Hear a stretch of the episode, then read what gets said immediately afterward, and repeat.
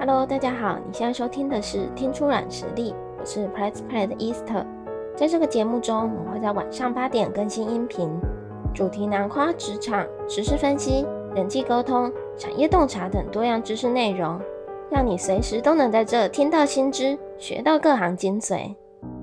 今天我们要来讨论的主题，就是该如何应付那些生活中令你感到烦躁的琐事。不知道大家有没有这样的感觉？你明明一整天八小时，好像都很努力的工作，但下班前回头想想，却好像什么任务都没有完成。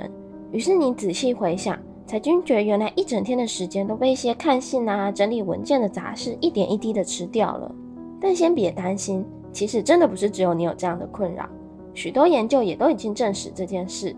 美国电脑科学教授，同时也是畅销作家的卡尔纽伯特就指出，人们的工作其实可以分为深度工作和浅薄工作。所谓的深度工作力，是指能够专注于高度认知需求的任务，并且在短时间内创造巨大的成果。但同时，卡尔纽伯特也分析，现代社会其实充斥着各种令人分析、降低生产力的刺激，像是手机上跳出的推播通知，以及生活中像回复电子邮件这种小事。于是，我们接着进一步要讨论的就是，如果想要降低这些琐事造成的分心，那该怎么做？很多人第一直觉可能会是。那就把这些令人分心的琐事完全从生活中移除吧，听起来非常有道理。但你要仔细考量一下实际的情况，一份工作或是任务，有可能完全没有比较琐碎或是产值低的内容吗？结果大家应该都心知肚明吧。另外也要提醒的就是，先不论现实状况怎么样，以一个人工作的状态来说，其实也不太可能一整天都从事深度工作。深度工作的产值虽然高，成就感也高，但其实很容易疲倦。一般人其实很难处在深度工作的状态下超过四个小时，一旦超过，效率其实也随之降低。所以我们应该做的，其实应该不是完全排斥生活中所有的琐事，而是正面迎击，但同时想办法降低被琐事干扰的程度。接下来就来和大家分享几个实用的步骤。第一个步骤就是量化各项工作的浅薄程度，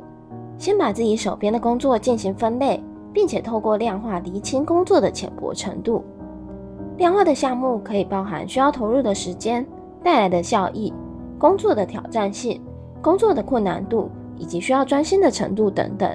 透过这个步骤，你就可以了解平常做的事哪些是需要投入大量专注的心力，并且能够带来高产值的事，像是撰写产业分析、写稿、与客户谈判等等，以及有哪些是日常例行需要处理，但其实产生的效益比较低，难度相对也较低。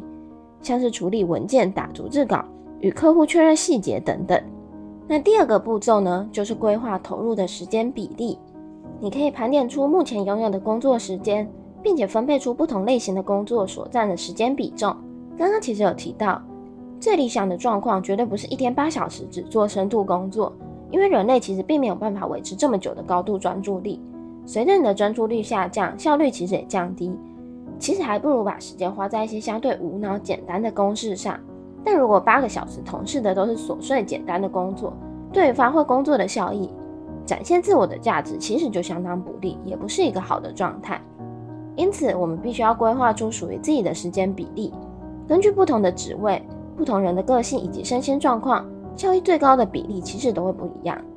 建议可以依照自己的工作项目以及过去工作的状态来规划。另外，在规划完时间后，建议也可以直接和直属主管讨论，确认这样的工作时间安排是不是符合公司的需求以及期望。而得到确认后，其实也就可以避免日后主管或是同事老是丢一些杂事请你处理。最后一个步骤呢，其实就是实际进到每日的时间安排流程。如果你觉得时间安排就是把事情项目塞进每天的行程，那你可能就错了。好的时间安排绝对可以让你的工作效率大幅提升，也能随时留意是否有进度落后的状况。以我自己的例子来说，早上算是我精神状况比较不好的时段，总是昏昏欲睡。那如果我把极度需要专注力的工作安排到早上，可想而知效率一定很差。因此，其实我就比较适合在早晨的时候把不用动脑的琐事处理完，下午则是全力冲刺其他的任务。另外，研究也已经显示，人类常常会高估自己完成任务的效率，因此在安排时间上，如果安排得太紧凑，其实很有可能达不到，反而会造成自己的压力。因此，如果是难度比较高的任务，其实会建议在预估完成的时间后，再额外抓一段缓冲的时间，确保任务能完成。而如果准时在原本的时间内完成，其实也不浪费。缓冲时间其实就可以直接挪用，作为处理一些杂事的时间，提升时间的效益。